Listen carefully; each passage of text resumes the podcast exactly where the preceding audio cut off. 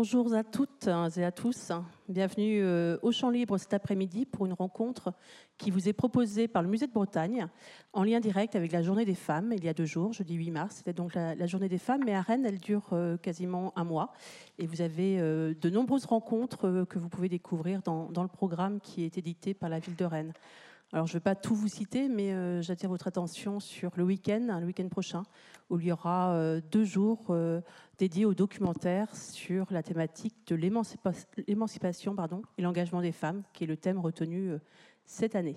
Mais aujourd'hui, nous avons convié Fanny Bugnon et Pierre Fournier à venir nous parler de Présumés coupables, un projet qui était tout d'abord un projet d'exposition aux archives nationales mais aussi un, catalogue que vous pouvez euh, feuilleter, voire acheter tout à l'heure à la sortie. La table vous est proposée par la librairie Le Fayère qui nous accompagne euh, cet après-midi. Et puis, euh, puis une exposition, j'y crois, j'y crois pas. Et entre ces deux actualités, il n'y a qu'un pas, voire qu'un balai, on en parlait tout à l'heure, puisqu'il va beaucoup s'agir de, de, sorcière, de la figure de, de, la sorcière. Mais je vais laisser Arnaud Vasmer, qui anime cette rencontre, vous en parler, vous présenter plus avant nos invités. Alors pour euh, cette rencontre, je vous invite à éteindre vos téléphones portables, parce qu'on a beau le répéter, il reste encore des téléphones allumés qui, gênent parfois les échanges. Bon après-midi. Merci Karine bonjour à, toutes et à tous et donc bienvenue à, cette rencontre avec euh, Fanny Bugnon et Pierre Fournier. Fanny Bugnon, vous êtes euh, maîtresse de conférences en histoire à l'université Rennes 2 et Pierre Fournier, conservateur général du patrimoine aux archives nationales. Vous avez été les commissaires de l'exposition dont vous pouvez voir ici l'affiche présumé coupable, donc présenté euh, l'an dernier aux Archives nationales. Une exposition que vous pouvez toujours visiter, cette fois-ci par euh, Internet, puisque les documents sont euh, accessibles sur le site Criminaux Corpus. Et vous pouvez aussi donc la visiter par ce livre présumé coupable, qui est bien plus qu'un catalogue, qui est un livre qui peut se lire totalement indépendamment de l'exposition. Ensemble et avec d'autres, vous étiez ici intéressés aux archives des procès faits aux femmes depuis euh, le XIVe siècle, des archives montrant euh, comment ces femmes étaient présumées euh, coupables avant d'être jugées, quelle que soit l'issue du procès, qu'elles soient coupables ou innocentes. Vous le montriez à travers cinq catégories, l'empoisonneuse, l'infanticide, la pétroleuse lors de la commune de Paris, la femme tondue pour trahison lors de la libération. Ce n'est pas l'affiche, Ici, c'est un film représentant euh, Jeanne d'Arc, mais évidemment, euh, je pense qu'une grande partie d'entre vous, c'est cette image-là que vous aviez euh, en tête. Et puis la cinquième catégorie qui va surtout nous occuper aujourd'hui en lien avec l'exposition du musée de Bretagne, j'y crois, j'y crois pas, c'est la figure de la sorcière. Je propose juste voilà, un tout petit tour pour regarder comment était cette exposition à travers d'archives, archives venues principalement du matériau juridique qui a été conservé depuis le XIVe siècle et justement, Fanny Bugnon et Pierre Fournier, l'une des premières idées de ce travail euh, ensemble était-il de mesurer la place des femmes dans les archives? On le sait, l'histoire elle est faite par les vainqueurs, on le sait aussi, l'histoire elle est surtout faite par les hommes. Fanny. L'histoire est surtout faite par les hommes. Euh, dans le cadre de la justice, on est sur une situation qui peut sembler paradoxale, c'est-à-dire que les femmes représentent une minorité des personnes qui sont jugées, accusées et jugées, euh, et c'est une constante. Alors il y a des petites variations selon les époques, mais là, dans cette exposition, on, balaye une période qui va de la fin du Moyen Âge jusqu'au milieu du XXe siècle, et les femmes ont toujours été rares à figurer dans le box des accusés. Et justement, c'est cette rareté qui fait que les regards sont d'autant plus perçants, et d'autant plus euh, attirés lorsqu'elles sont présentes. Et la question de leur, de leur culpabilité, finalement, n'est pas l'objet de cette exposition. Hein. On ne vous dit pas si euh, elles sont ou pas coupables, ce n'est pas ça l'objet. Mais le fait même d'être présente dans le box des accusés, pour certains types de délits, les rend a priori coupables les types de délits que vous avez choisis, donc les cinq catégories, ce sont celles qui renversent la tendance que vous venez de, dire, c'est-à-dire la faible représentation des femmes dans les procédures judiciaires? Alors ces cinq euh, catégories, elles ne sont pas exclusivement féminines. Il y a eu des sorciers, il y a eu des empoisonneurs. Pour les infanticides, c'est plus rare, des complices en tout cas euh, masculins euh, d'infanticide. il n'y a pas de pétroleurs dans la représentation de cette catégorie. Il n'y a eu aussi aucune pétroleuse sur le plan pénal, on aura l'occasion d'y revenir. Il y a eu quelques hommes tondus aussi, beaucoup de collaborateurs, mais très peu à qui on a infligé ce châtiment qui ne relève pas de la justice, mais plutôt d'une forme d'expédition punitive. Donc on est sur des catégories qui sont mixtes, mais dans lesquelles le poids des femmes a forgé le regard dans la justice, mais aussi dans les représentations culturelles dans lesquelles nous baignons encore euh, aujourd'hui. Parce qu'évidemment, les sorcières, c'est aussi tout un imaginaire qui euh, fait nos représentations des sorcières. On verra tout à l'heure, cet imaginaire colle totalement euh, à l'histoire, à la réalité du XIVe et des siècles suivants. L'autre idée, peut-être, Pierre Fournier, à l'origine de ce travail en commun, était-ce de mesurer la parole des femmes qui pouvaient être qui ne s'exprimaient pas, mais en tout cas telles qu'elles étaient notées dans les procédures judiciaires. Je fais cette distinction puisque c'était justement l'un des enjeux de cette euh, exposition, de voir si ces paroles attribuées aux femmes étaient vraiment celles des femmes. Alors, c'était un, des enjeux de l'exposition, c'est-à-dire restituer une, une parole, des bribes de propos. je vais expliquer ce que j'entends par là de la moitié de l'humanité qui, pendant très longtemps, est restée silencieuse parce que Fanny le disait à l'instant, ce sont des hommes qui jugent, ce sont des hommes qui décident, qui, commandent les armées, etc. Alors, euh, l'exposition, c'était, vous l'avez compris, une exposition d'archives judiciaires. Et l'avantage de ces archives judiciaires, c'est que dans leur océan, vous avez des pièces de procédure rarement conservées, dans lesquels vous avez des procès-verbaux d'interrogatoire. Et en fait, c'était ça l'objet de l'exposition, c'est qu'au travers de ces propos, restitués bien sûr par un greffier, de temps en temps, vous aviez le sentiment d'avoir affaire à une, voilà, des mots authentiques, au sens où voilà, vous dites ça, il est bien possible que la femme interrogée par un juge d'instruction et prononcer euh, à peu près ce qui est écrit dans le document d'archives que euh, nous lisons. Et euh, l'idée étant de, voilà, de montrer une, abondance de propos féminins à travers ces, pièces d'archives. Et de voir comment est-ce qu'ils étaient exploités ensuite dans la procédure judiciaire. Ma question étant, les femmes étaient-elles considérées comme des hommes comme les autres dans ces procédures judiciaires ou est-ce que c'était plus proche des enfants que des hommes? Est-ce qu'il y avait cette distinction qui pouvait être faite? Alors, il n'y a jamais eu de procédure euh, pénale, inquisitoire, hein, euh, appliquée, enfin spécifique pour les femmes. Ça, ça n'existe pas. Hein. mais dans la manière, en tous les cas, de prendre en compte, alors, à la fois de recueillir la parole, d'interroger, de la prendre en compte dans la procédure. Là aussi, c'était des mineurs ou des majeurs, en gros, c'est un peu la question. Voilà. Alors pénalement, elles étaient, elles étaient en partie mineures, mais Fanny pourra euh, répondre mieux que moi à cette question. Ce qui est sûr, c'est que on, se rend compte à travers, à travers l'ouvrage que les, hommes, euh, juges, instructeurs, ont interrogé ces femmes en leur posant des questions qu'on ne pose pratiquement jamais aux hommes. Et ces questions tournent généralement, quelle que soit la catégorie d'ailleurs hein, euh, euh, envisagée, donc y compris pour les pétroleuses, qui sont des, des terroristes en fait, avant la lettre, ces questions portent beaucoup sur la sexualité, sur le, corps euh, et sur voilà, la, trahison des, des, des, rôles sociaux euh, qui étaient attribués à, ces femmes éminemment dangereuses. Voilà. Fanny, sur la question majeure-mineure, les femmes, comment étaient-elles considérées? Il y a une forme de schizophrénie dans le, la, société française, euh, enfin, et à travers les siècles, c'est-à-dire que, je schématise, euh, mais globalement, les femmes sont mineures sur le plan du droit. Elles n'ont pas de droit euh, politique, pas de droit civil. Pour la période contemporaine jusqu'en euh, 1975, où il y a une égalité dans le droit civil qui est, faite dans le droit français. Donc elles sont des mineures, mais elles sont pénalement fiscalement aussi euh, majeur. Alors, il n'y a pas euh, de différence en théorie dans le, corpus juridique, il y a des différences dans l'application, mais sur certains types de délits, pas sur des crimes, je pense notamment à l'adultère.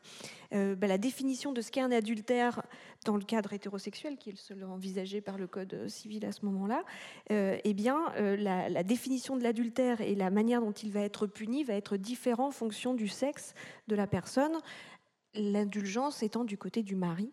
euh, et la peine euh, plus lourde étant du côté de l'épouse euh, adultère. Donc on, est sur une situation qui peut sembler un peu paradoxale et que d'ailleurs vont dénoncer alors plusieurs courants progressistes et puis ensuite des courants féministes sur justement cette incohérence qui est faite aux, femmes dans la loi d'être en partie des mineurs, dépourvus de droits, mais par contre exposées à des sentences au moins aussi euh, euh, sévère que les hommes, dans une période où la justice est composée sur le plan de la magistrature exclusivement d'hommes, en France jusqu'en 1946. Donc ce sont les hommes qui jugent les femmes. Cette présomption de culpabilité, que doit-elle à cette image, Ève, cueillant le fruit défendu, tentant Adam et à travers Adam l'ensemble de l'humanité, donc portant déjà l'idée de la culpabilité. Est-ce que la manière dont les femmes sont considérées dans ces procès à partir du 14e vient de là, ou en tout cas la présomption de culpabilité est une poursuite de l'histoire religieuse au 14e On est encore dans un siècle extrêmement religieux. Alors, Adam et Ève, mais observez bien le personnage qui a au centre de cette statue qui est une des très nombreuses statues de Notre-Dame de Paris, vous avez la pire de toutes, c'est Lilith. Alors Lilith n'existe pas dans la Bible, hein. c'est vraiment très apocryphe. Euh, ceci étant, euh, vous, euh, il est question d'elle. jusque tard dans le Moyen Âge, Lilith, c'est celle qui a proposé à Ève de proposer à Adam de manger la pomme. Donc vous voyez tout le schéma. En fait, Ève est à la fois coupable et victime. Lilith, elle est entièrement coupable. Et si vous observez bien la, statue, vous voyez qu'elle a un buste de femme et un corps de serpent.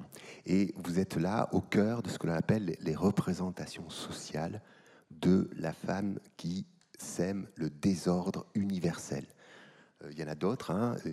Au-delà de la Bible, vous avez euh, la mythologie gréco-latine avec euh, la boîte de Pandore. Je laisserai Fanny en parler parce qu'elle en parle très bien. Donc, vous avez de toute façon dès le Moyen Âge, une image de la, discorde, de la luxure, du désordre qui est très souvent incarné par la représentation, par, le corps d'une femme, par une figure, par une, personnalité féminine. Là, vous avez Lilith en l'occurrence. Et donc ça, ça va peser très très lourd euh, tout au long de l'époque euh, qui nous occupe, c'est-à-dire notre modernité, hein, de la fin du Moyen Âge jusqu'au XXe siècle, et on verra que ces images tournent en boucle, se répondent les unes aux autres, et qu'elles euh, partent toutes tout de même d'un fond commun.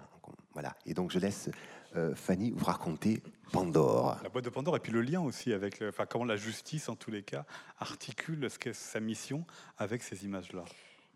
On pourrait euh, citer une, chanson d'Anne Sylvestre qui s'appelle La faute à Ève, euh, où finalement elle, euh, elle utilise cette, ce personnage qui revient effectivement sans arrêt à travers les siècles, à travers les supports culturels, comme la responsable, la fautive, celle qui a commis une faute.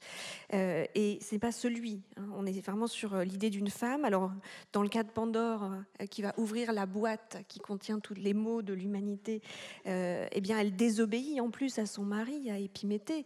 elle se laisse corrompre par la tentation. On lui dit, les voix lui disent voilà, ouvre cette boîte, tu verras.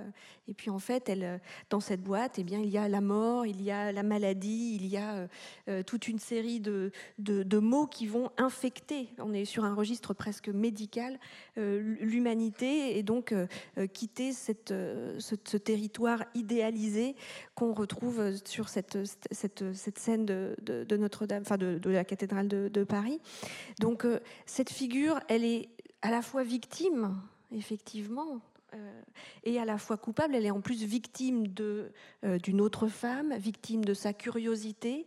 Et ce sont des tares qu'on va reprocher régulièrement dans la littérature, dans la culture populaire et aussi euh, dans des procédures euh, pénales qui vont marquer les siècles, à commencer par la figure de ces femmes euh, mises en cause pour des affaires de sorcellerie à partir du Moyen Âge. Donc il y a l'idée de, de, femmes qui sont à la fois victimes, à la fois coupables, en tout cas une position un petit peu ambivalente, et la question de leur culpabilité tourne très souvent euh, autour de leurs mœurs, de leur moralité, de leur sexualité, de leur rapport aux hommes, qu'ils soient euh, dans un rapport de séduction, qu'elles soient dans euh, quelque chose qui a plus trait à la soumission, à des femmes sous influence, en tout cas la difficulté de les penser comme des individus autonomes, toujours de manière relationnelle et autour de leur sexe. Et c'est vrai que dans les affaires qui concernent les femmes, on a des questions qu'on ne retrouve pas dans les mêmes affaires quand elles concernent des hommes. Et on a finalement peu d'informations dans les archives judiciaires sur la sexualité des hommes,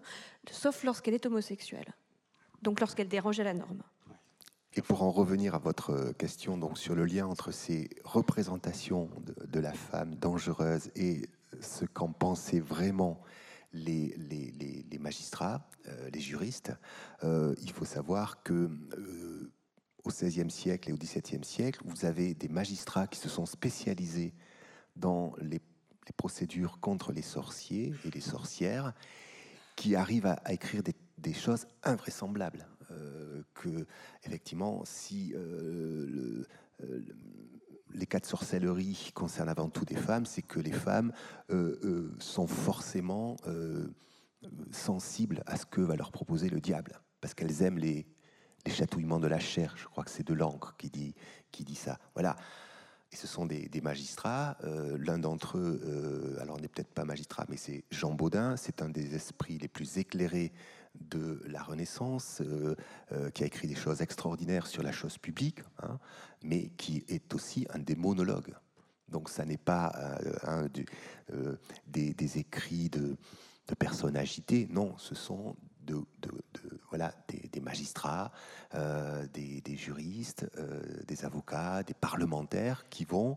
Euh, alors, ils n'en font pas le cœur de leur doctrine judiciaire, mais très souvent, parce que ce sont des gens pétris de culture biblique, de, culture gréco-latine, vont faire référence justement à, la fragilité, à, la, à la curiosité malsaine de la femme. elle est la première tentée, la première tentatrice, alors la femme, elle est deux. Hein. Voilà ce qui va nous permettre d'entrer dans euh, le sujet donc, des sorcières. Donc évidemment, à ce mot, c'est tout un imaginaire, hein, je l'ai dit, qui euh, vient à l'esprit. Euh, les sorcières sont très nombreuses dans les films, les bandes dessinées, les romans. Elle est aussi bien la plus grande séductrice que la femme la plus enlaidie, hein, la Blanche-Neige, la sorcière chez Blanche-Neige en est une preuve. Puis on retrouve tiens, la pomme pour tenter l'innocence. C'est évidemment aussi chez Homère, chez Ovide, dans les légendes arthuriennes les séries télé, les films, Kiki la, la, petite sorcière, Kirikou la sorcière, bref, une abondance hein, euh, de représentations de sorcières, mais elles sont toutes très différentes. Ces femmes, les unes des autres, elles ne disent pas toutes la même chose. Certaines sont là pour guérir, certaines sont là pour euh, faire du bien, d'autres pour faire du mal, certaines par eux-mêmes, certaines tentées justement par le diable. Alors, ma question, elle est un peu large, je ne sais pas comment vous allez pouvoir y répondre. La sorcière, qu'est-ce que c'est? Est-ce qu'il y a des traits communs qui permettent de définir ce qu'est une sorcière? Alors moi je commencerai par dire que il y a quelques exceptions. Euh, certaines d'entre vous l'ont peut-être vu à la télé il y a longtemps. Il y a ma sorcière bien-aimée, qui est quelqu'un d'à peu près normal. C'est une femme entre deux âges, qui est maman, qui est mariée et qui est pas trop dangereuse. Mais généralement, doit renoncer à, sa, renoncer à ses pouvoirs magiques pour se conformer à l'idéal de la femme au foyer, tel que son mari qui vient de l'épouser veut absolument qu'elle corresponde. Oui, voilà. Mais c'est tout de même très rare, ce genre de figure. Généralement, la sorcière, l'image de la sorcière, elle est duale. Soit la sorcière est jeune, en cours d'initiation, plutôt très belle et donc dangereuse, soit au contraire, elle est beaucoup plus âgée, hors du marché sexuel, c'est-à-dire qu'elle est veuve, qu'elle ne se remariera plus, plutôt laide, Hein, c'est la sorcière de, Blanche-Neige, etc. Et il n'y a pas de milieu. Entre les deux, vous n'avez rien. Hein. c'est soit l'initié, soit l'initiatrice, soit la jeune, soit la vieille, soit la belle, soit la laide. Et ça, dans l'iconographie occidentale et les représentations littéraires aussi, le judiciaire, on y reviendra, hein, parce que bien évidemment, la réalité judiciaire ne colle pas à ces, fantasmes, c'est autre chose. Mais c'est vrai que à travers l'iconographie, dès la fin du Moyen Âge jusqu'à l'époque très contemporaine, vous avez cité des exemples récents, l'image de la sorcière, elle est duale. Donc, hein, je, viens de vous le dire. Donc, me demander de, définir une, un archétype alors qu'il est tout de suite, on le voit, dual, c'est très difficile. Je vais quand même retenter ma question de la définition, mais peut-être en vous demandant euh, ce qu'elle est de différent par rapport à une autre image, qui est celle du sorcier. La sorcière n'est pas un sorcier dans les représentations, dans les qualités qu'on lui attribue. Alors on y reviendra, mais il y a eu des sorciers, euh, bien évidemment, de, tout temps, euh, de la fin du Moyen Âge jusqu'à la fin du XVIIe siècle. Ils ont été beaucoup moins poursuivis sur le plan pénal que euh, les femmes. tout de même, ce que l'on peut dire, c'est que dans l'imaginaire et aussi aux yeux des juges, la sorcière est plus dangereuse. Je devrais mettre des guillemets à dangereuse que euh, le sorcier. Hein, euh, le sorcier, mais comme la sorcière d'ailleurs, il, peut faire le bien, il peut vous aider à guérir les animaux, il peut vous aider à trouver la source. Hein, c'est de là où ça vient, le sorcier, sourcier. Voilà. Euh, alors, ce qui différencie la sorcière du sorcier, bien sûr, c'est son sexe. Je crois que c'est le nombre aussi. Dans, des, dans une civilisation essentiellement rurale, même si c'est difficile à établir sur le plan statistique, en tout cas c'est vrai à partir des archives judiciaires, il y avait plus de sorcières que de sorciers. Ça c'est sûr. Donc ça c'est une deuxième différence au-delà du sexe. Et je crois que effectivement tout est dans les, représentations, l'image que l'on se fait de euh, cet individu qui est toujours un peu en marge de la société, qui n'est pas forcément euh, craint et rejeté. Hein il faut bien savoir que, s'agissant des sorcières, avant d'être dénoncées, jugées, condamnées et le plus souvent exécutées, c'était des femmes dont on avait besoin. Voilà. Bah, très bien, parce que vous me faites la transition avec euh, ma question euh, suivante. C'est pourquoi justement au XIVe siècle ça a basculé? Pourquoi ce qui était plus ou moins toléré, le recours à des sorcières ou à des sorciers pour des guérisons, pour tout un tas de, un tas de choses, tout d'un coup devient un problème et qu'on commence à faire des procès en sorcellerie? Fanny. Je commence. Et là, vous voyez une image de la procédure, hein, justement, les étapes de la procédure on va commencer à, codifier et à faire, comme le disait Pierre, une spécialité qu'on appelle la démonologie, des démonologues, donc des, spécialistes de ce qui, a trait aux démons. Hein. donc on n'est pas sur des sorcierologues, euh, mais sur des démonologues, parce que ce qu'on reproche euh, aux sorcières, c'est justement d'être l'interface entre la communauté des humains et les forces du mal, sous des traits humains même si on va rechercher chez elle, on aura l'occasion d'y revenir euh, en, commentant cette image, mais à chercher des traces physiques du mal, du signe du lien avec le démon. Et ce qu'on leur reproche aussi, c'est d'avoir scellé un pacte avec le diable, d'être dans un monde à l'envers.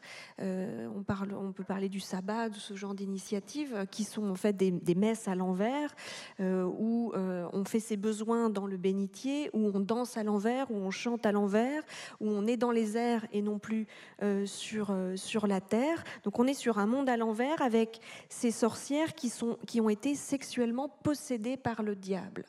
Alors ça peut nous sembler assez étonnant si on adopte une perspective rationnelle euh, de trouver dans des archives judiciaires des témoignages, des interrogatoires de femmes qu'on accuse de sorcellerie et à qui dont on retranscrit les propos ou à qui on fait dire, là on pourra poser la question du filtre judiciaire, euh, qu'elles ont euh, eu des relations sexuelles avec le diable, qu'elles ont jeté des sorts, qu'elles ont fait des choses, en tout cas qui échappent à l'entendement et que personne n'a vraiment vu de ses yeux.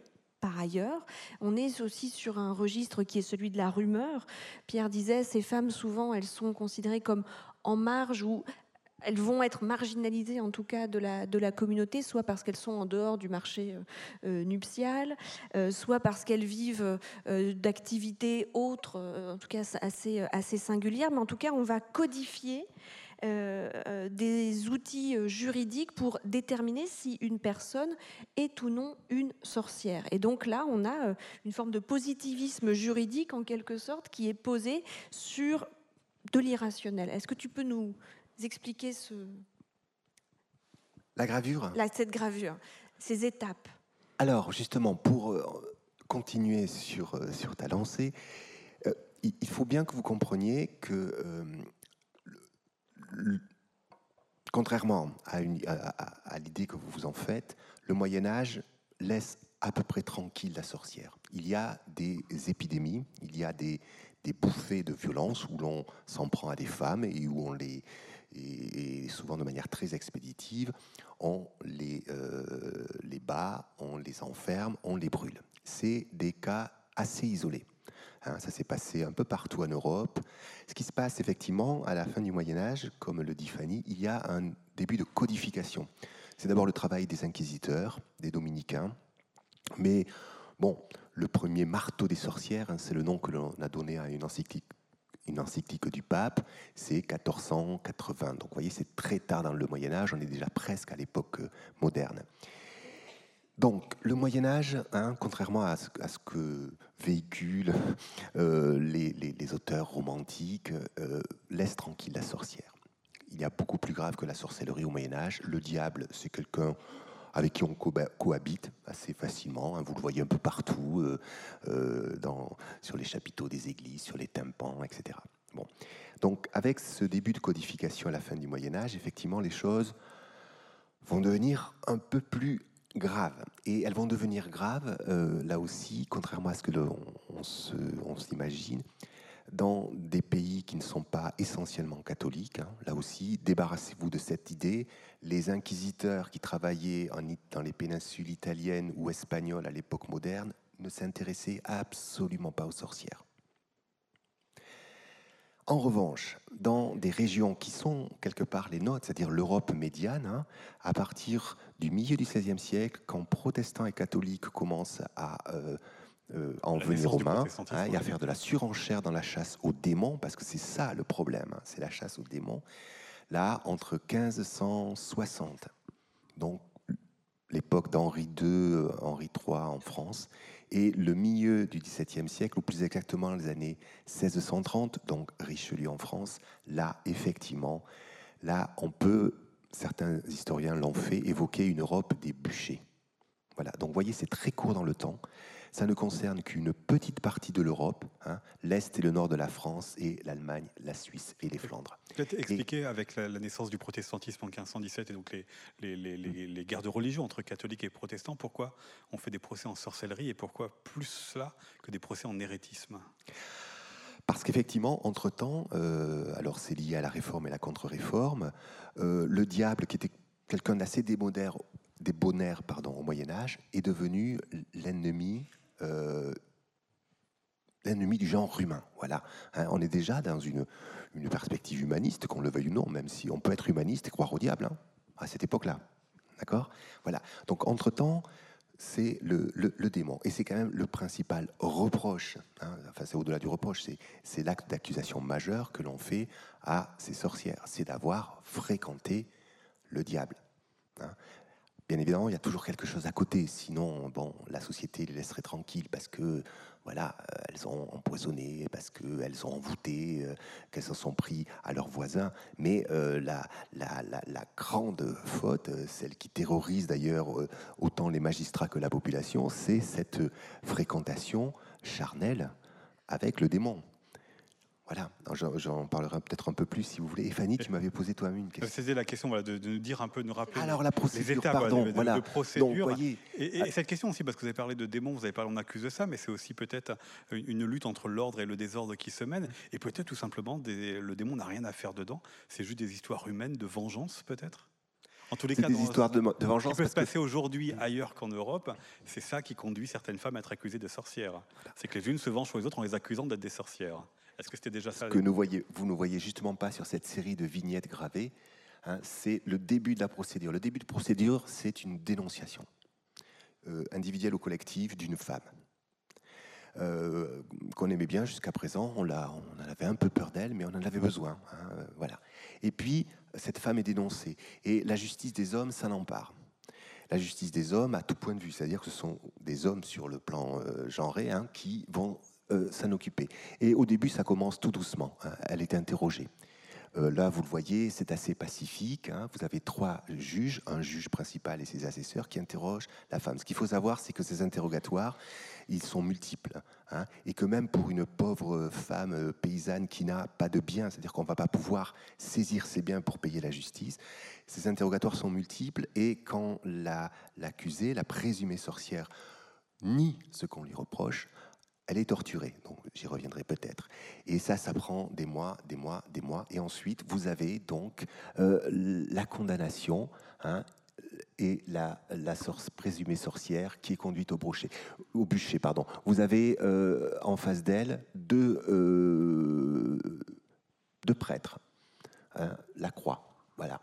Bon, contrairement à ce que vous pouvez croire, les prêtres n'interviennent pas dans ces histoires. Là, ils interviennent parce qu'ils vont entendre euh, la, dernière confession de la femme présumée sorcière qui va être exécutée. Mais ce sont des juges laïcs qui jugent ces femmes et qui vont pourtant leur poser des questions qui relèvent de l'au-delà. et la dernière étape, ben vous la voyez, hein, donc c'est les différentes possibilités euh, de peine, c'est-à-dire la tête tranchée. Mais il faut savoir que le plus souvent, Hein, c'est le bûcher qui attend in fine ces femmes convaincues de crimes, de maléfices, de sorcellerie, comme on les appelait à l'époque. On viendra sur les châtiments euh, tout à l'heure, mais je reste sur les étapes du procès. Qu'est-ce qu'on cherche euh, dans, la, en tout cas, la première étape, l'étape de, de l'enquête? Parce que trouver des preuves de possession du diable, de pacte avec le diable ou d'actes de sorcellerie, c'est un petit peu compliqué quand même. Bah, c'est impossible. C'est impossible, mais on a quand même essayé de prévoir des outils. Euh, alors, euh, on recherche euh, notamment, parce que l'idée, dans, pourquoi est-ce qu'on les accuse en fait? On dit, voilà, il y a une idée de vengeance, il y a un règlement de compte, quelque chose qui, probablement à l'origine, en tout cas une dénonciation, et il y a souvent un point de départ qui va être enfin un constat, euh, un problème de récolte, un problème d'épidémie, un problème, euh, voilà, le mal qui s'abat en tout cas, ou en tout cas qui se manifeste sur un groupe ou sur une communauté, et on va rechercher une explication. Et en quelque sorte, ces sorcières, elles vont avoir euh, souvent une fonction un petit peu de bouc émissaire. Hein, euh, euh, qui va permettre aussi de, rendre le mal exogène, c'est-à-dire extérieur au corps social. Et s'il est extérieur au corps social, c'est parce qu'il y a eu ce, lien avec le diable qui s'est fait, notamment via un acte charnel. Et on va rechercher sur le corps des sorcières ce qu'on va appeler la marque du diable, le punctum diabolicum. Et c'est la raison pour laquelle les sorcières, on va les tondre on va raser leur corps pour rechercher une marque, une tâche, une zone de sensibilité différente qui pourrait être le signe de quelque chose de non humain, ou en tout cas de maléfique, qui s'incarnerait dans euh, leur corps. Donc vous voyez, cette idée de, la rencontre du corps, c'est aussi concentré sur la question du sexe, comme l'illustre cette, cette gravure hein, du sexe euh, d'une femme qui est possédée par, euh, par le diable.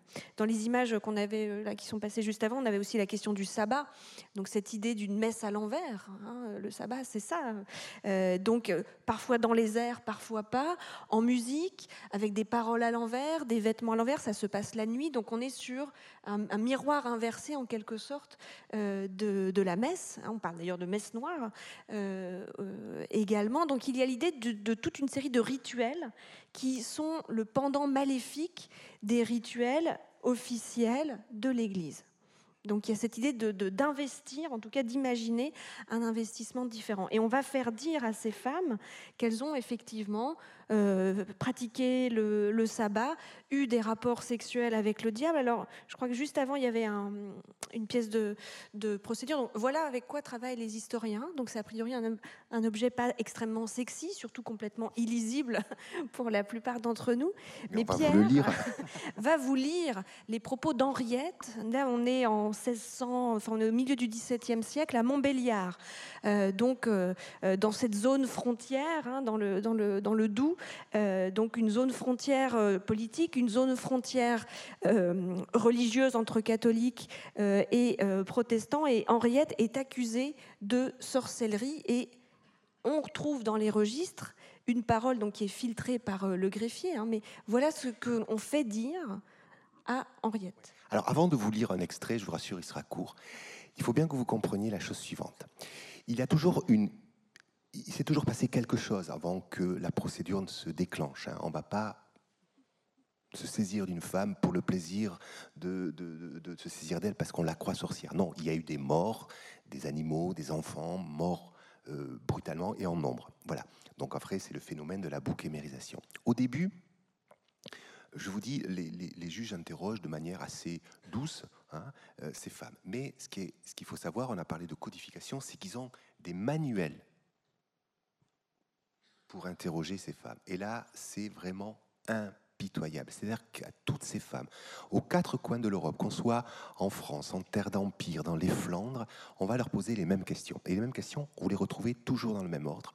Et vous avez immanquablement des questions qui, se, qui sont posées sur la rencontre avec le diable ce qu'on appelle la copulation satanique. Et si ces femmes, je vais vous le lire, répondent euh, de manière assez précise sur le sperme du diable, c'est qu'on leur pose des questions là-dessus. Pourquoi on leur pose des questions sur le sperme du diable? Parce que la hantise des hommes à cette époque, bien sûr, c'est l'existence du diable, mais c'est qu'ils puissent se reproduire. Donc là, je vous renvoie au film Rosemary Baby, hein, c'est le sujet du film. Voilà.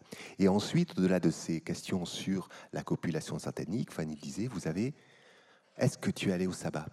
Alors au début, la femme, mais ça va, va non.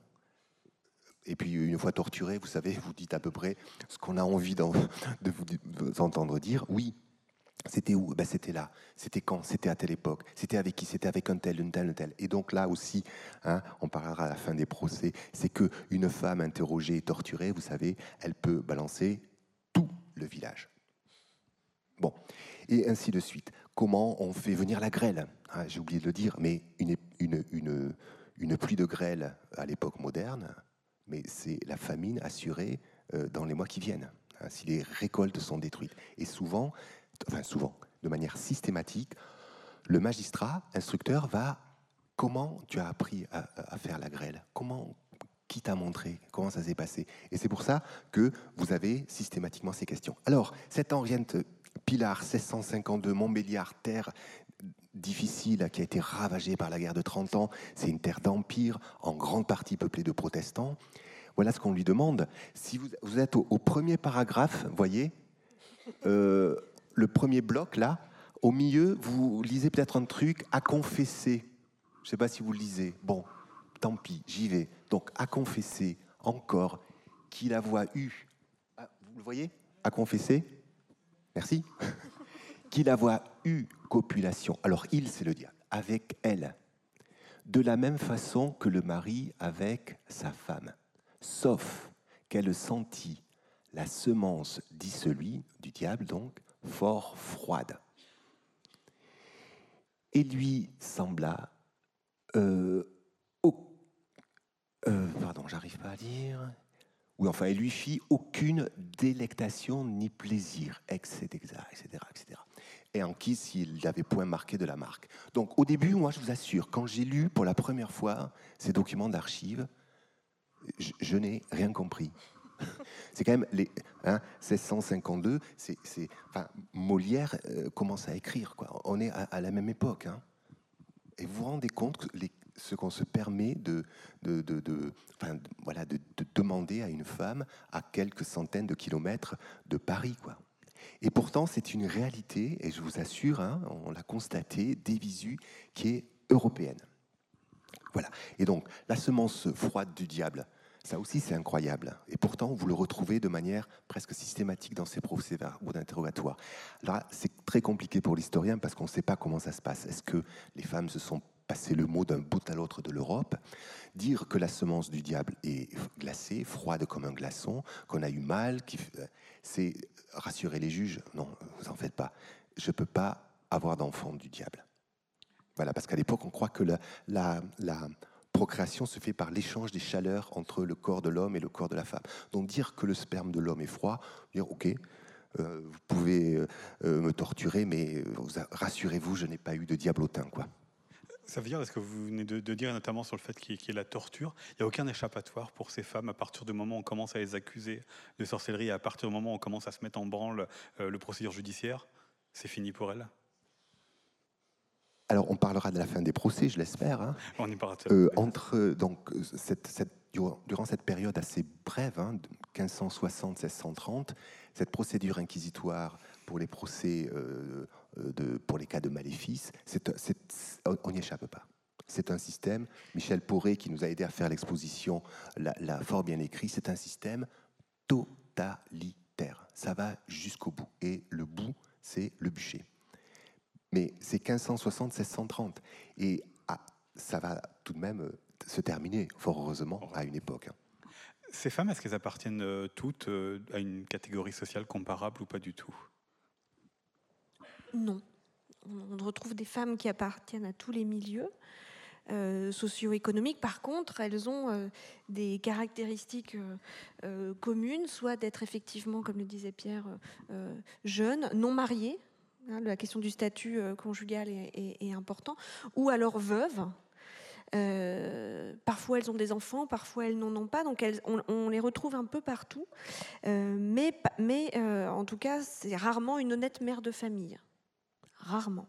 On peut en trouver parfois dans des affaires collectives de sorcellerie, mais sinon on est sur des, des femmes en tout cas qui ne sont pas euh, dans une relation contractuelle, euh, conjugale, euh, classique. Il y a déjà un petit bout de désordre quelque part qui traîne autour d'elle. Autour Après, voilà, en tout cas, on peut considérer qu'il faudrait qu'elles se dépêchent de régulariser leur situation au regard de ce qui est attendu d'elles.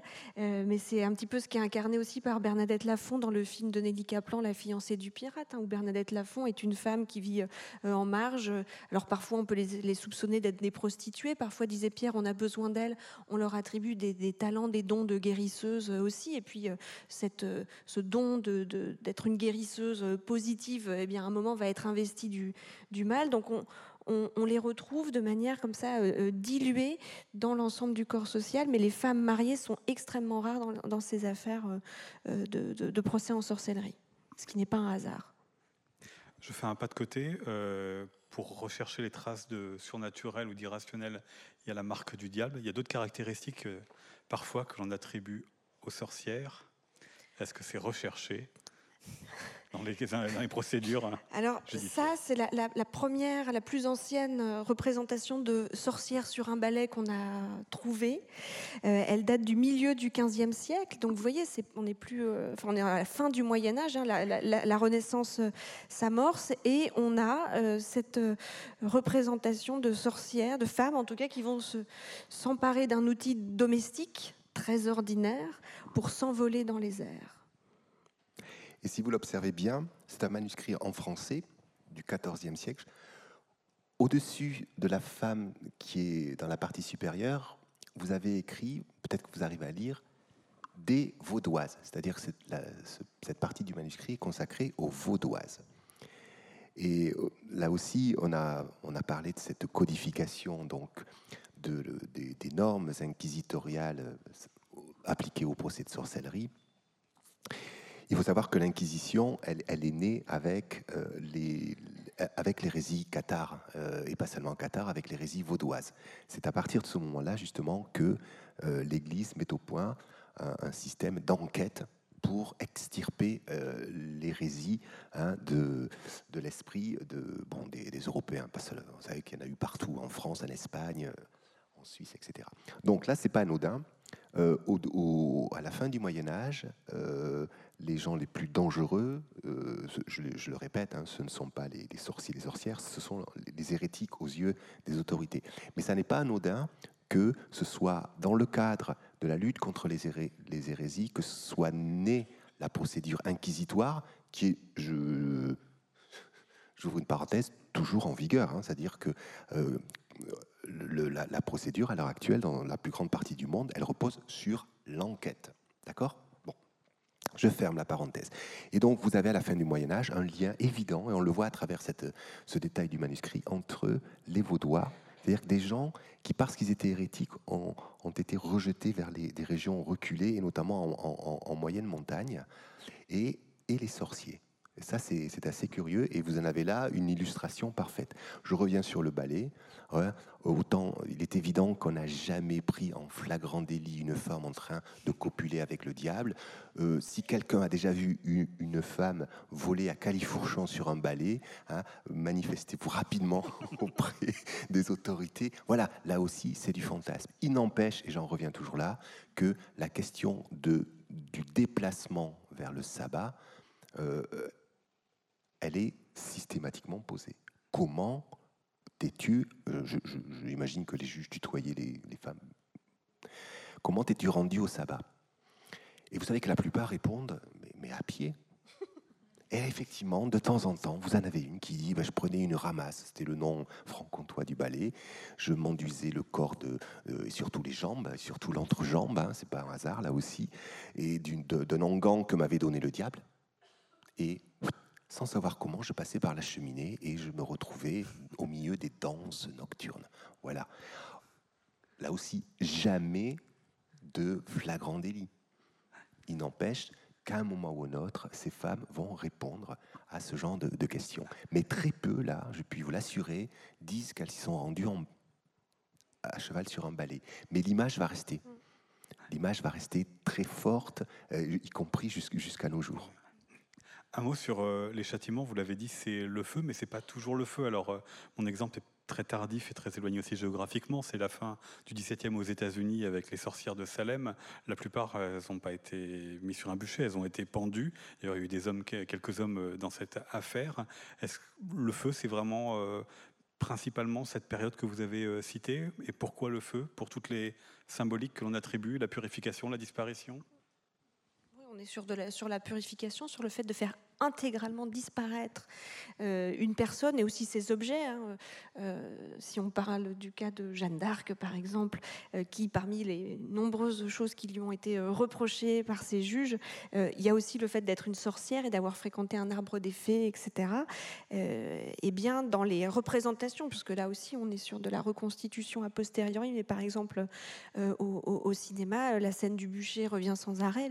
Nous, on a choisi une affiche pour l'exposition qui est euh, la scène où euh, Jeanne d'Arc va être tondue juste avant de, passer au, bûcher dans le film de Karl Dreyer dans les années 1920.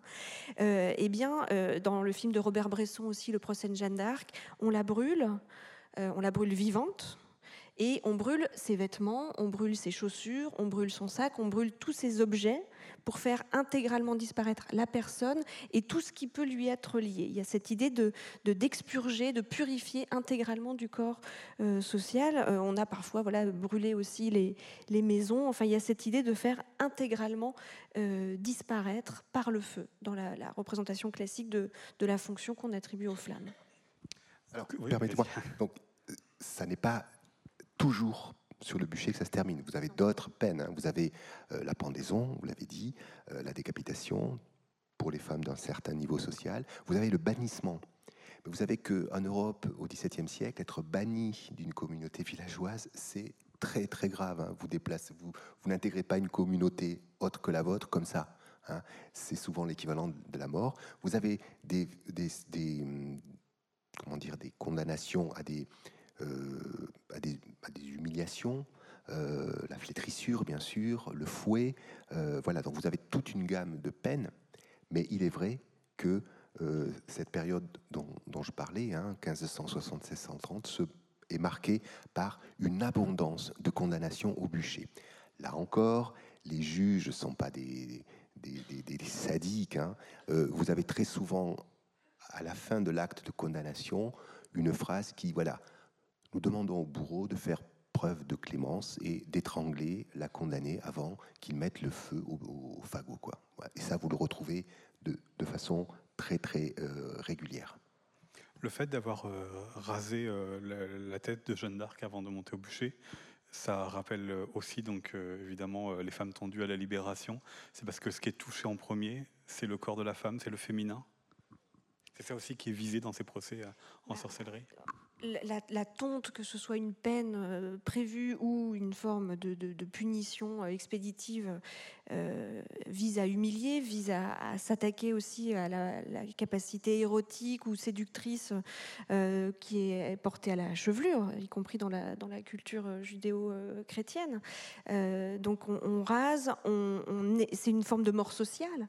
Hein, on rasait aussi, on tondait aussi les, prisonniers des camps, euh, des camps de déportation. Euh, enfin, donc il y a cette idée de, nier euh, une forme d'humanité, et en particulier du côté des femmes, tout ce qui est projeté culturellement du point de vue de la séduction attribuée à la, chevelure. Donc c'est un classique. Les prisonnières aussi, on leur, coupait les cheveux. Enfin, donc ça fait partie des traitements classiques qui sont infligés au corps des femmes.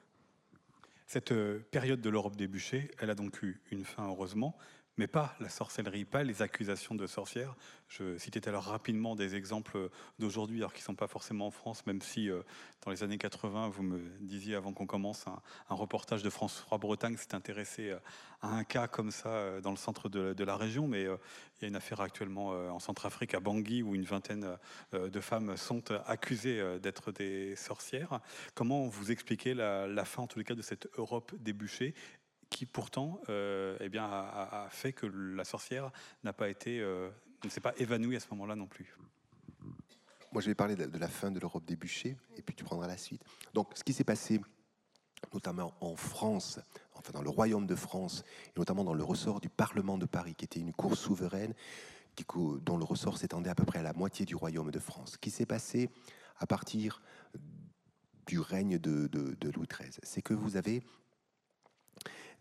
parmi les élites, euh, donc notamment les parlementaires qui étaient des juristes, mais pas seulement, parmi les, avocats, euh, les médecins, les chirurgiens, des gens qui ont dit, euh, d'accord, ces femmes sont peut-être dangereuses, mais elles sont avant tout dérangées. C'est-à-dire qu'ils ne niaient pas hein, le fait que ce soit des, femmes pas comme les autres, mais ils disaient surtout arrêtez de, de, les massacrer. quoi au-delà de ces, hommes qui ont commencé à, alerter les autorités euh, sur, euh, sur les méfaits des, bûchers, vous avez aussi les prêtres, et notamment euh, les, prêtres et les, capucins qui s'étaient spécialisés dans quelque chose dont on commence à beaucoup parler à l'époque, c'est la possession conventuelle, c'est-à-dire des, des, couvents de femmes où, brutalement, la plupart des, des bonnes sœurs, qu'elles soient novices ou plus expérimentées, deviennent folles et s'imaginent qu'elles ont que le diable euh, s'amuse avec elles euh, la nuit, etc., etc. Et donc ces pères capucins vont aussi être les premiers à dire il faut il faut les parler, il faut les faire parler ces, ces femmes. Hein, euh, mais ça sert à rien de les torturer, et alors ça sert encore moins de les exécuter. Et donc on va se mettre en place dans cette première partie du XVIIe siècle, notamment en France dans le ressort du Parlement de Paris, les, bases de ce qui va aboutir à la fin de la euh, de, l'exécution par le feu, bien sûr, mais carrément de la pénalisation de la sorcellerie. Et dès, le règne de Louis XIV, enfin dès la fin du règne de Louis XIV plus exactement, on ne poursuit plus les sorcières euh, de façon aussi sévère. Hein. On va continuer à, en juger quelques-unes, mais bon, ça va vraiment s'atténuer. Et c'est là encore un phénomène qui va concerner l'Europe entière. Vous aurez encore, euh, tard dans le XVIIIe siècle, dans des zones marginales de l'Europe, je pense à la, Pologne, des cas de chasse aux sorcières, mais c'est rarissime. Voilà, donc ça c'est une sorte de, mouvement des pré-lumières. Hein. et à un moment, vous avez des hommes qui disent arrêtons. Et sous le règne de Louis XIII, vous avez des magistrats euh, subalternes, hein, donc de cours de première instance, qui sont condamnés pour avoir fait exécuter des femmes. Voilà. Donc vous voyez, tout ça se passe euh, assez, enfin, assez, rapide en fait. Hein. Robert Mandrou, l'historien euh, du XVIIe il l'avait bien montré. C'est en, une génération, ça suffit. Voilà. Et après, on n'en parle plus. Mais et je laisse la parole à Philippe, ça va bien sûr, ça ne sert c'est pas pour autant que les femmes vont disparaître des, des, tribunaux. Euh, euh, et la progression qu'on a dans, l'exposition et dans le livre Présumé coupable, c'est que la figure de la sorcière, c'est une figure un peu tutélaire qui alimente les autres, et celles qui vont apparaître ensuite comme des crimes de femmes, euh, notamment l'empoisonneuse. Ben oui, mais on reprochait aussi aux sorcières d'avoir empoisonné le bétail, d'avoir empoisonné une source, enfin d'avoir causé en tout cas voilà, quelque chose autour de, la connaissance du végétal et qui fait du mal.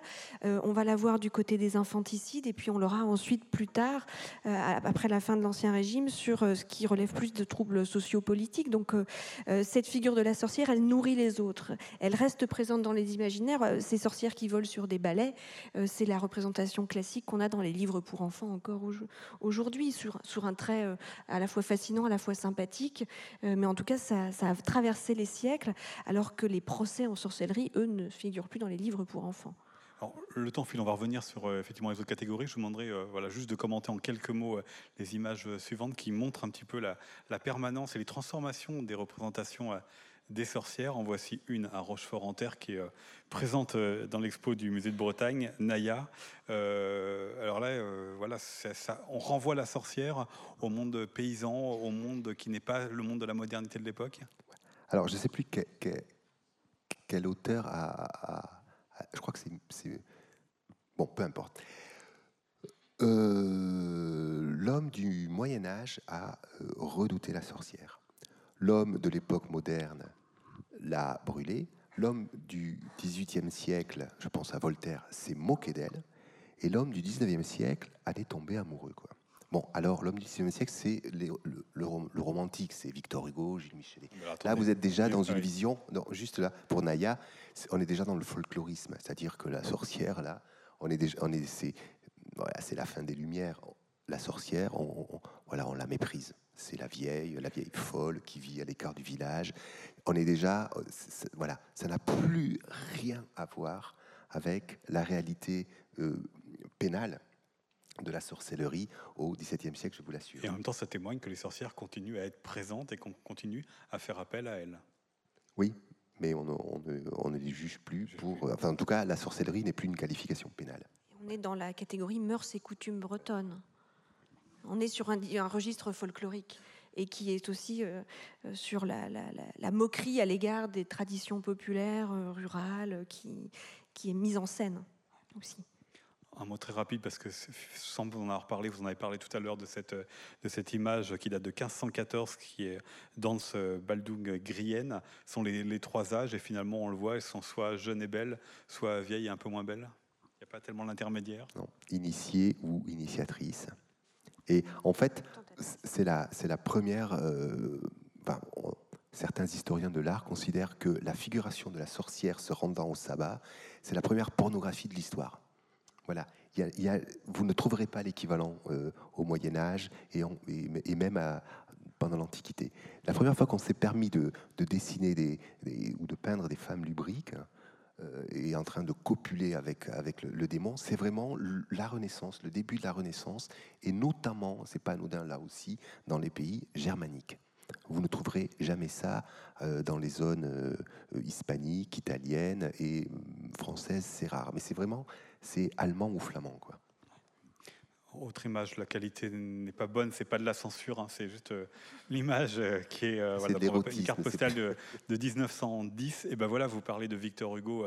voici un de ses croquis. vous l'avez dit, le 19e siècle, c'est le romantisme, aussi le siècle qui s'intéresse à l'histoire. Donc Michelet a écrit sur la sorcière, Victor Hugo s'est intéressé aux sorcières et son Esmeralda du Bossu est évidemment quelque chose de, la sorcière. C'est une nouvelle image véritablement qui euh, se fait là et qui commence à être véhiculée dans ce siècle-là. Alors c'est plus compliqué que ça, c'est aussi beaucoup un règlement de compte avec l'Église, parce que dans l'idée des historiens romantiques, qui sont souvent à l'époque, enfin en tout cas s'agissant de Jules Michelet et, de Victor Hugo, des progressistes, c'est une excellente occasion pour régler ses comptes avec l'Église. Hein. c'est à cette époque-là où on dit que c'est l'inquisiteur qui a brûlé les sorcières. C'est archi faux, mais n'empêche qu'on y, on y croit. Hein. Voltaire aussi euh, en a parlé. Voilà. Donc les romantiques vont s'emparer de la sorcière. Et là, effectivement, euh, on est aussi dans la fantasmagorie, mais à contrario, c'est-à-dire qu'on va héroïser, je ne sais pas si ça existe, le, personnage de, la sorcière. Bon. En faire une martyre?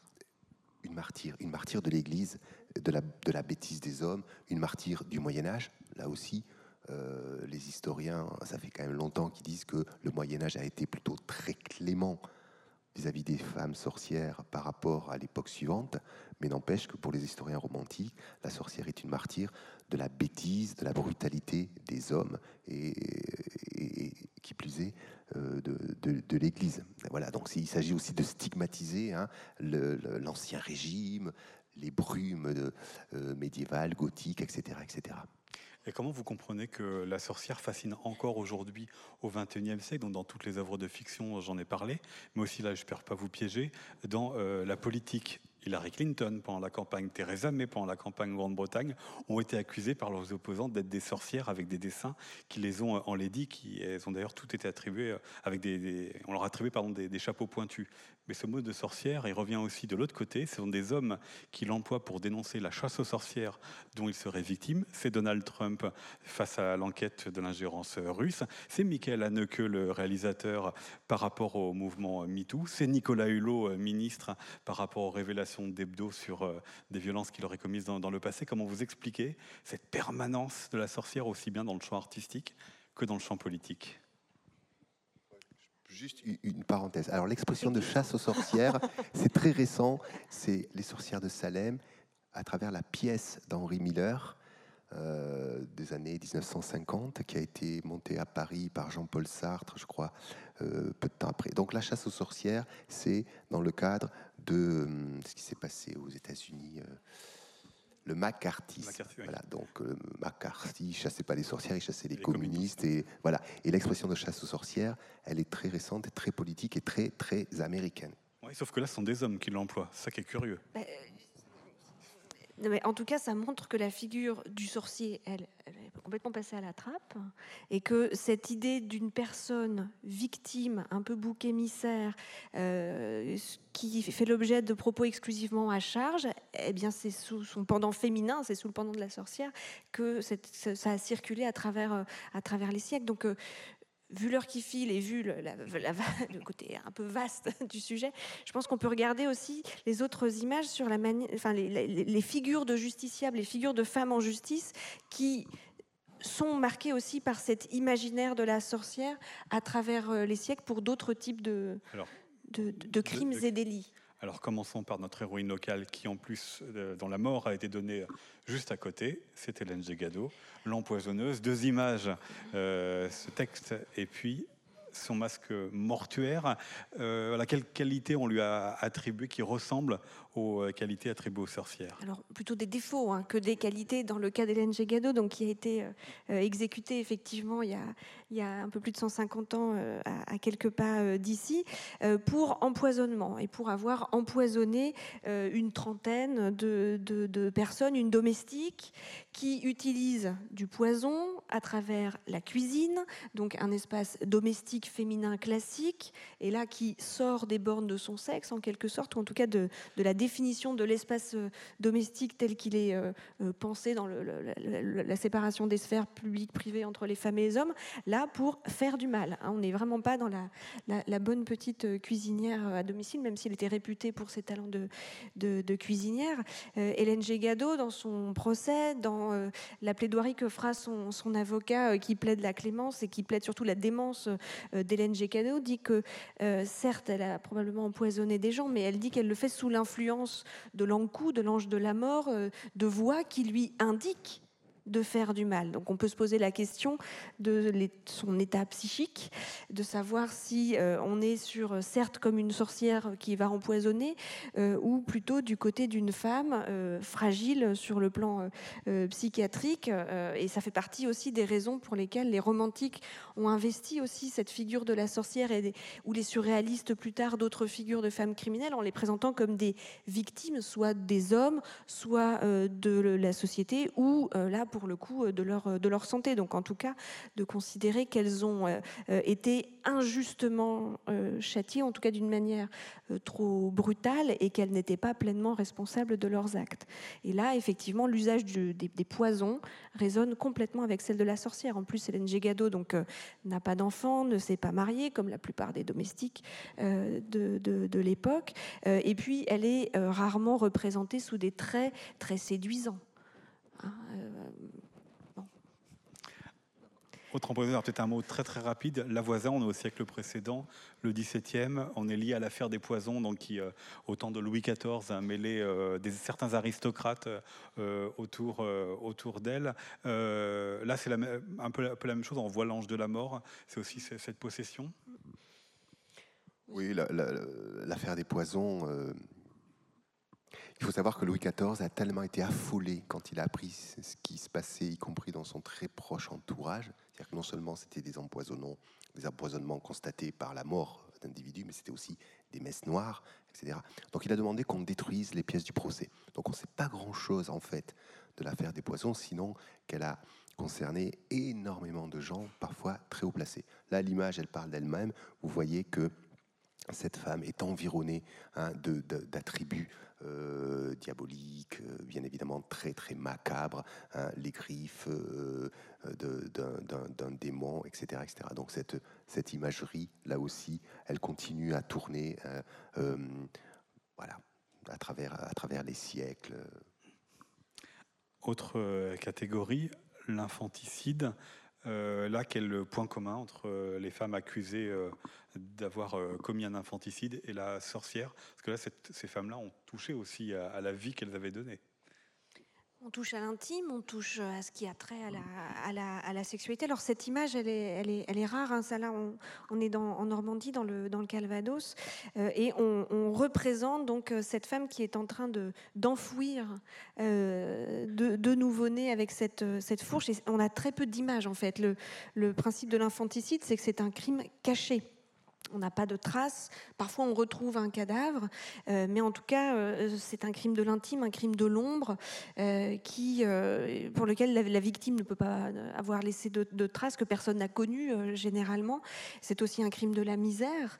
là, ce qu'on retrouve dans les pièces de, de procédure qu'on a utilisées pour l'exposition, des femmes qui témoignent soit de leur méconnaissance absolue de leur corps, soit qui témoignent de violences subies, savaient qu'elles étaient enceintes euh, des fruits euh, d'un viol ou d'un acte sexuel euh, imposé, contraint, qu'elles ont cherché par tous les moyens à faire passer leur grossesse, comme on disait, sceller leur grossesse, la dissimuler. et c'est un crime qui est passible de la peine de mort, l'infanticide. Donc c'est vraiment un crime extrêmement grave, c'est un crime de femme. Et ce qui ressort dans les archives, c'est que c'est un crime de la misère, de femmes qui disent je ne savais pas, je n'ai pas compris, j'ai senti quelque chose sortir, j'ai eu peur, je l'ai jeté par la fenêtre, je l'ai jeté dans la fosse d'aisance, euh, etc. Euh, donc on est sur là quelque chose qui, comme pour les sorcières, va toucher au corps, au sexe, à l'intime, généralement des femmes qui ne sont pas mariées aussi, euh, des domestiques, le, portrait type qu'a établi Annick Tillier sur les infanticides en Bretagne au XIXe siècle, c'est une domestique de 25 ans qui travaille en ville mais qui vient de la campagne, qui est illettrée et qui s'est retrouvée enceinte des suites d'un acte sexuel imposé. Donc on est sur, là aussi, une figure de victime, en quelque sorte, qui se retrouve mise en accusation, mais d'un crime pour lequel l'autre coupable ou le seul coupable n'est jamais mis en cause.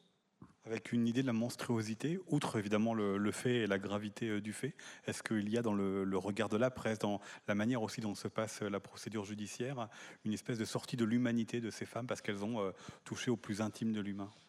On est plutôt sur l'idée de victime, on n'est pas tant sur un registre qui serait celui de l'ogresse, de la mangeuse d'enfants. Non, là, on est vraiment sur une représentation de la, de la misère, vraiment. Alors là, contrairement à la sorcière ou à l'empoisonneuse, euh, l'infanticide fait l'objet d'un texte euh, juridique, en fait, euh, qui est l'édit du roi Henri II de 1556, qui interdit à toute femme de sceller sa grossesse c'est-à-dire de cacher sa grossesse si elle est veuve ou non mariée, sous peine de mort. Et bien évidemment, si elle est convaincue d'infanticide, elle, elle, est condamnée à mort. Donc ce genre d'édit, vous en aurez dans à peu près tous les pays d'Europe. On les voit tous apparaître à la même époque, donc le, milieu du XVIe siècle. Et voilà, et cette qualification pénale d'infanticide qui a disparu d'ailleurs euh, de, notre euh, droit, pénal, hein, effectivement, là, euh, elle, ne, vise que les, femmes. Et comme le disait Fanny, le géniteur n'est jamais impliqué dans l'affaire. Mais là aussi, on, voit euh, un adoucissement des peines progressives qui va mener jusqu'à l'acquittement quasi systématique des femmes poursuivies pour infanticide au, 19e siècle. Enfin, l'acquittement, non. Beaucoup d'acquittements et des peines de prison assez légères. En tout cas, aucune condamnation à mort dès le 18e siècle. Autre catégorie, les femmes tendues euh, à la libération. Alors vous avez compris que ce n'était pas ça que montrer euh, cette euh, illustration. On est euh, ici en, 1778, mais voilà, vous l'avez dit tout à l'heure, Fanny, l'attente des femmes, ça ne date pas de 1944. Est-ce que les femmes tondues à la libération pour avoir été accusées d'être trahies, est-ce qu'elles ont été accusées d'avoir pactisé avec le diable?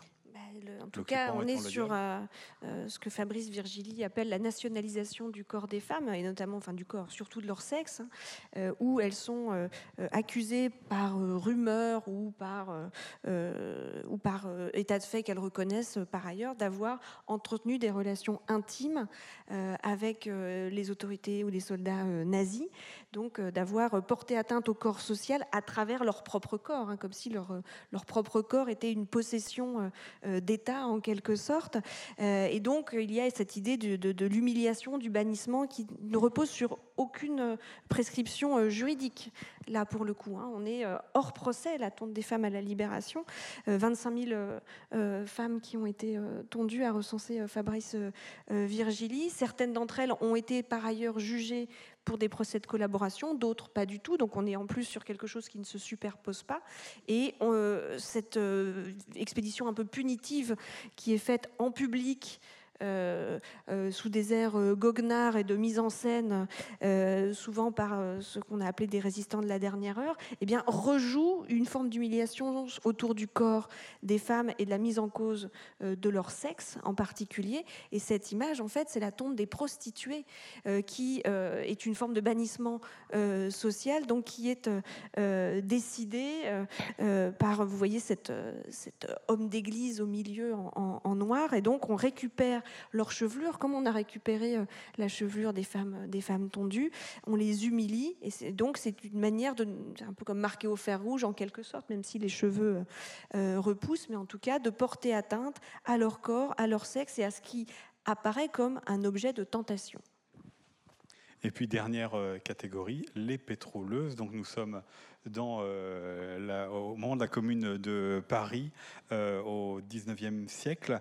Là, c'est le désordre. Alors le désordre politique, le désordre par la violence et le désordre parce que ces femmes s'habillaient parfois en tenue d'homme alors là, on est sur un, désordre effectivement sociopolitique important, euh, qu'est l'épisode de la Commune de, Paris, et on est sur une figure qui n'est pas une catégorie réelle, celle qu'on va appeler les pétroleuses.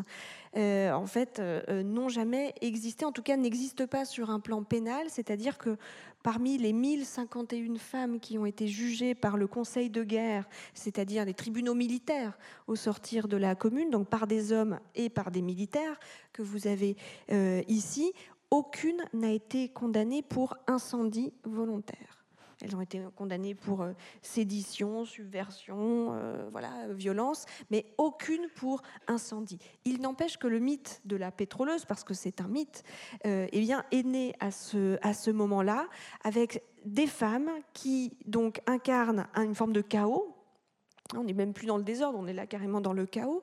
L'idée que des femmes auraient mis à, Paris en particulier et à Lyon aussi, eh bien, le feu à la ville en usant de pétrole, euh, en utilisant euh, leur jupe pour le dissimuler ou en s'habillant euh, en homme, c'est-à-dire en portant le pantalon à l'image des bataillons de fédérés qui ont pu euh, comporter des, femmes. Euh, et on les accuse, dans, enfin, en tout cas dans les procès-verbaux d'interrogatoire, on leur pose plein de questions sur leur rapport à la boisson, à l'alcool, sur où est-ce qu'elles dormaient, est-ce qu'elles dormaient sur les barricades ou est-ce qu'elles rentraient dormir chez elles, sur leur relation avec les hommes, sur leurs mœurs, leur sexualité. Nous n'avons pas l'équivalent pour les, hommes hein, mis en cause pour la commune, on n'a pas d'informations sur leur vie euh, sexuelle, ça aurait été probablement passionnant, mais rien du tout. En tout cas, pour les pétroleuses, on a ces questions-là.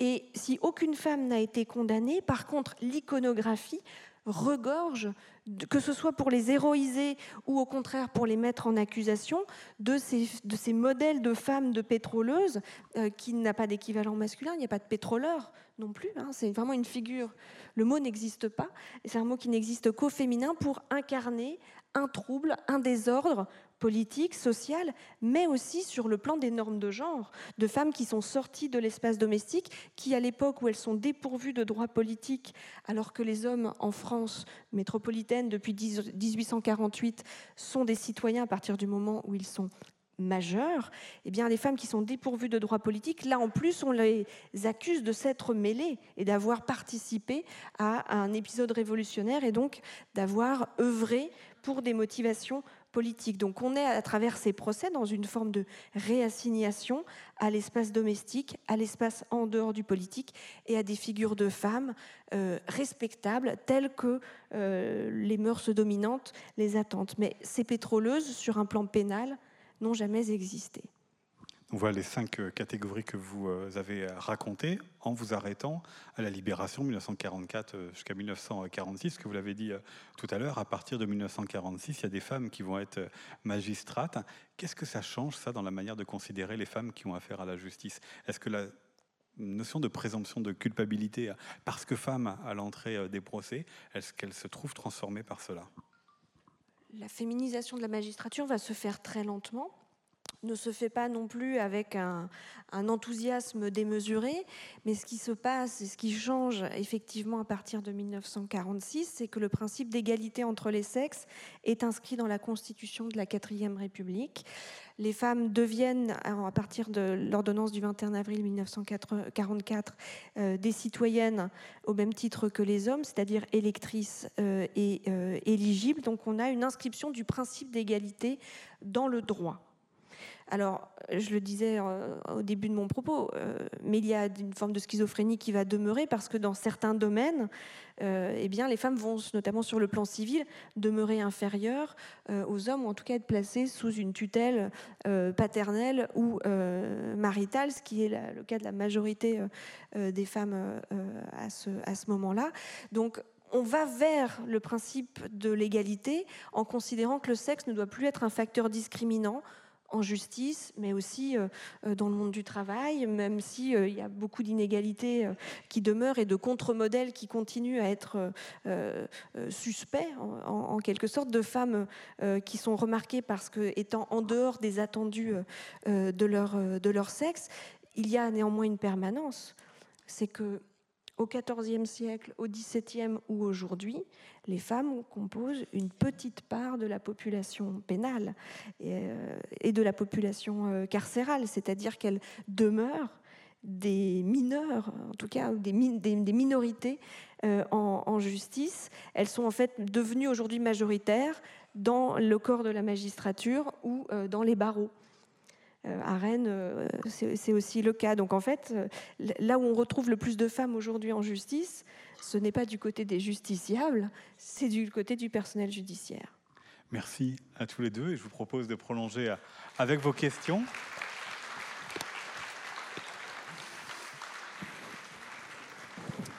Nous avons une main qui se lève en bas à gauche. Bonjour. Euh, voilà, je voudrais revenir sur le phénomène de bouc émissaire, de stigmatisation des, sorcières, le fait qu'on les ait brûlées sur des bûchers. Moi, j'ai trouvé une similitude avec ce qui s'est passé pendant la Seconde Guerre mondiale euh, et certaines populations qui ont été stigmatisées et euh, prises comme bouc émissaires à savoir les, juifs, les homosexuels, les communistes. et qu'on a brûlé aussi dans les crématoriums, dans les camps de concentration. Je trouve qu'il y a une, il y a une certaine similitude. Merci. Je ne sais pas si, outre remarquer cette similitude, si l'un ou l'autre avait quelque chose à rajouter. Ah, alors, bon, le processus de la bouc-émérisation, c'est quelque chose qui est très très ancien. Le bouc émissaire, ça renvoie à, l'Ancien Testament et euh, voilà. Donc c'est vrai que il y a des similitudes. Ceci étant, les, sorcières n'ont jamais constitué un, groupe social. Vous n'avez jamais eu de communauté de sorcières. C'était vraiment à chaque fois euh, porté sur une femme. Parfois deux ou trois, effectivement, mais généralement c'est un individu qui va être euh, stigmatisé, pointé du doigt, désigné, euh, et c'est ensuite la justice qui prend, euh, qui s'empare, hein, qui se saisit de l'affaire. il y a eu de, la violence à l'égard des sorcières, et d'ailleurs, cette violence, alors que la sorcellerie n'est plus pénalisée depuis longtemps, elle va continuer au XIXe siècle notamment. On cite dans, dans les campagnes souvent des, cas de femmes violentées par leur entourage, euh, par le village entier, par le quartier, parce qu'effectivement on les soupçonne d'être des sorcières. Euh, L'Europe des bûchers dont nous avons longuement parlé, c'est la justice des hommes, la justice laïque qui se saisit euh, de l'affaire. Ça n'est pas politique, si vous voulez. Hein. de ce point de vue-là, ça n'a pas grand-chose à voir avec euh, euh, la Shoah ou la chasse aux, communistes euh, pendant la Deuxième Guerre mondiale. Ce qui est sûr, c'est que le, terme de bouquémérisation peut s'appliquer aux deux, cas de figure. Une nouvelle question?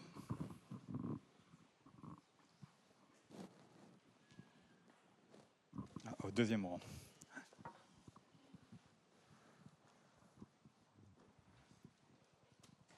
Bonjour. Euh, euh, la place de la psychiatrie, enfin donc l'avancée de la médecine dans la dédiabolisation de la, fin, des sorcières. Est-ce qu'il y a eu de la matière Est-ce qu'il y a eu quelque chose? Il y a quelque chose. Oui, alors là aussi, c'est compliqué parce que c'est à la fois de l'histoire, de l'histoire de la médecine, de l'histoire des représentations. Les, les, hum, les, médecins qui sont occupés des aliénés de la salpêtrière à la fin du XIXe siècle, là aussi, ils sont tombés amoureux de la sorcière. C'est-à-dire qu'ils ont dit, je, schématise, hein, euh, Fanny, tu compléteras. Ces femmes que l'homme du XVIIe siècle, ce barbare, a brûlées, en fait, ce sont nos hystériques. C'est la même pathologie.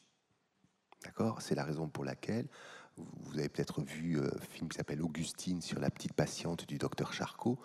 On lui enfonce une aiguille dans, le, corps, et comme la sorcière, elle est insensible. Donc là aussi, hein, les, médecins de la Charcot en tête, hein, Londres, etc., ont fait un rapprochement, alors euh, hein, sur deux siècles et demi, en disant la sorcière du XVIIe siècle, c'est notre hystérique. Sauf que la sorcière n'existe pas.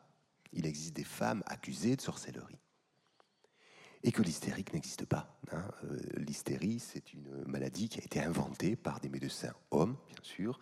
Hein, voilà.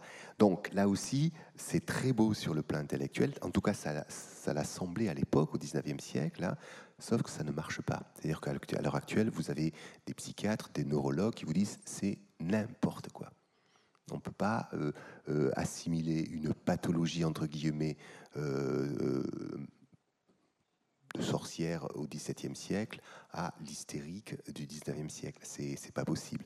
En fait, ce qui se passait quand on cherchait la marque du diable dans le corps des sorcières, vous avez déjà des chirurgiens qui le disent à la fin du XVIIe siècle. Ces femmes sont, euh, sont malades, sont, sont en mauvaise santé, ont une peau fragile, et vous n'avez pas besoin d'être folle ou hystérique ou sorcière. Hein. si vous avez un bout de peau vraiment abîmé, ben, y a, euh, vous pouvez enfoncer une aiguille, vous, vous ne sentirez rien. Je conseille pas d'essayer, hein. mais euh, voilà, c'est vrai qu'on est très souvent dans des données très très très physiologiques. C'est de la neurologie plus que D'accord Voilà, je ne sais pas si j'ai répondu à votre question. La question, c'est que la plupart des historiens actuellement qui s'intéressent à l'histoire de, la sorcellerie et de ses représentations à travers euh, les, les, hystériques de la salpêtrière disent voilà, c'est une très belle construction mentale, mais ça ne résiste pas à, l'examen euh, historique. Voilà. Vous voulez pas parler des psychiatres actuels qui s'occupent des sorcières tu, veux compléter, euh, Fanny, peut-être? En tout cas, oui, si je peux. Euh, on est passé aussi dans le, regard qui est porté sur les femmes déviantes, on va dire de manière un peu rapide, de plusieurs registres le registre juridique et moral religieux et on a ensuite glissé à partir du 19e siècle vers un registre plus médical, avec un point commun que soulignait Pierre, c'est que dans un cas comme dans l'autre, ce sont des hommes qui posent, qui observent et qui établissent ces, codifications. Donc on est dans ce courant euh, un peu positiviste, en tout cas qui va vers plus de scientisme, euh, qui va chercher à, déterminer des explications d'ordre euh, médical qu'on retrouve d'ailleurs encore aujourd'hui. Hein, et mais par contre, les questions qui peuvent être posées, y compris dans, dans l'enceinte des, tribunaux euh, euh, par, euh, par des psychologues ou par des psychiatres, dans le cadre des, procédures, ont souvent à voir avec des questions liées aux mœurs, à la sexualité, au rapport aux hommes, etc., qui ne sont pas symétriques avec les hommes toujours cette question-là du corps, de la morale. Les pétroleuses, on leur pose ces questions-là. Les, militantes anarchistes aussi de, la belle époque, on leur pose ces questions-là, alors que les raisons pour lesquelles elles comparaissent euh, n'ont rien à voir avec euh, euh, quoi que ce soit lié à leur, sexe. Mais en tout cas, il y a cette hantise d'un désordre social qui se jouerait sur la, la, place des femmes et la place, et la place des hommes que l'Église, la justice, la médecine va chercher à, à remettre sur des rails, en tout cas à, catégoriser, parce que catégoriser, c'est aussi une manière de se rassurer. Juste une, parenthèse, pour en revenir à votre question, il y a un lien tout de même entre euh, les sorcières et la psychiatrie, en tout cas la psychanalyse. C'est que beaucoup d'historiens considèrent que les, les pères capucins exorcistes qui ont traité, qui ont soigné la possession conventuelle au début du XVIIe siècle ont posé très vite le principe suivant la parole est libératoire, c'est-à-dire que sans la parole, on n'y arrivera à rien. Et c'est vrai que certains historiens y voient l'ancêtre lointain de la psychanalyste qui repose à peu près sur le même mode opératoire. Il faut parler. Et ça n'est que par la, la, parole qu'on peut, à l'époque, au XVIIe siècle, libérer les âmes du, démon. Au, XIXe siècle, on n'est plus du tout là-dedans, mais en tout cas, voilà, c'est la parole. L'avantage de, nos civilisations, c'est que ce sont des civilisations de l'écrit et qu'il s'agisse des exorcistes, des prêtres, euh, des, pardon, des, des, magistrats euh, instructeurs euh, des procès de sorcellerie ou des psychanalystes, c'est que vous avez une trace écrite. Et ça, c'est une source inestimable pour l'historien. Très difficile, je vous assure, à, manier, hein, à, appréhender. Hein, c'est-à-dire que les mots trahissent. Euh, enfin, voilà. J'en resterai peut-être là, ça risque d'être un peu compliqué. Voilà. Une nouvelle question? En haut à droite.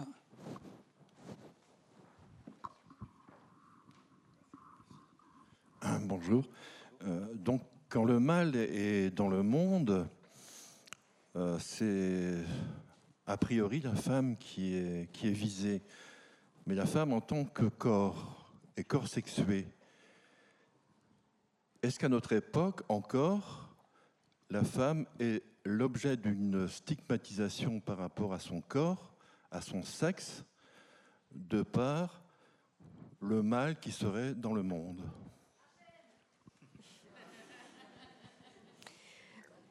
Ça dépend, ça dépend comme, oui, voilà, c'est la question. Si vous écrivez mal, mal, M-A-L ou M-A, accent circonflexe, L-E. Je pense que tu dis le mal, l'inverse du bien, c'est ça?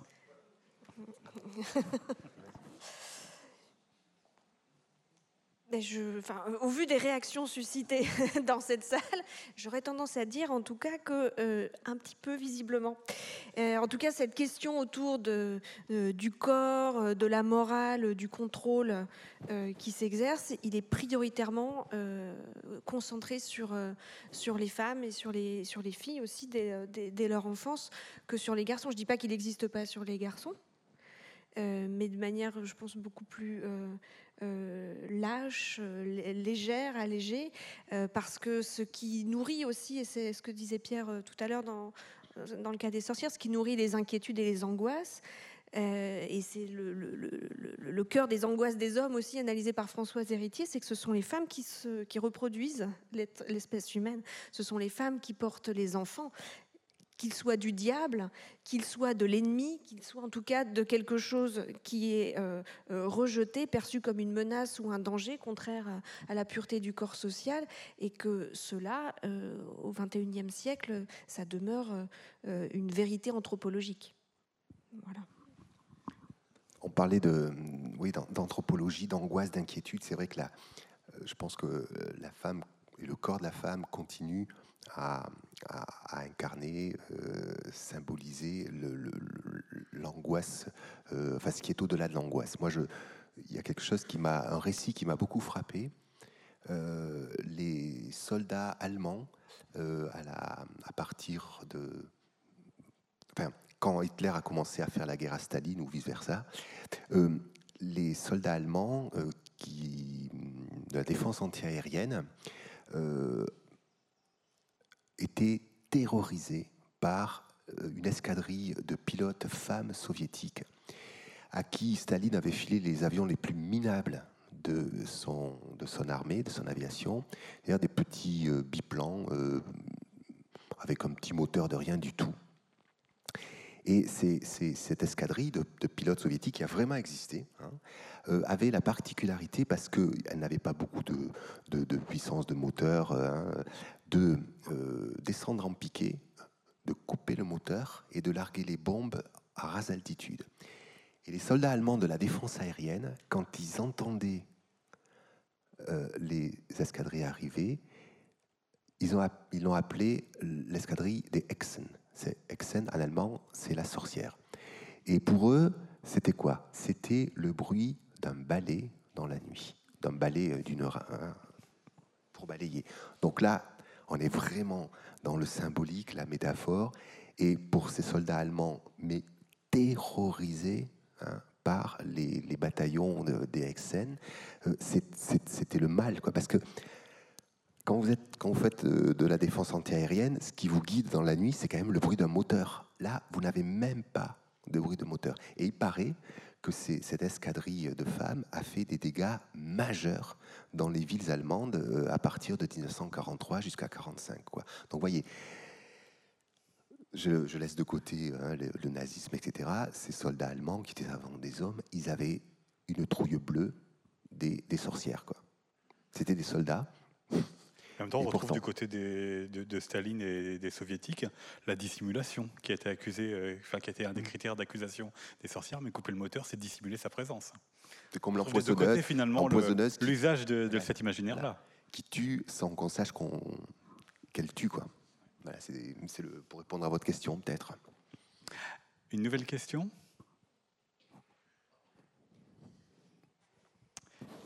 Eh bien, puisqu'il n'y en a pas, je vais vous inviter à, retrouver euh, nos auteurs à la sortie de la salle pour une séance de dédicace pour leur livre Présumé coupable. Fanny Bugnon et Pierre Fournier, merci à tous les deux et merci à vous. Merci beaucoup.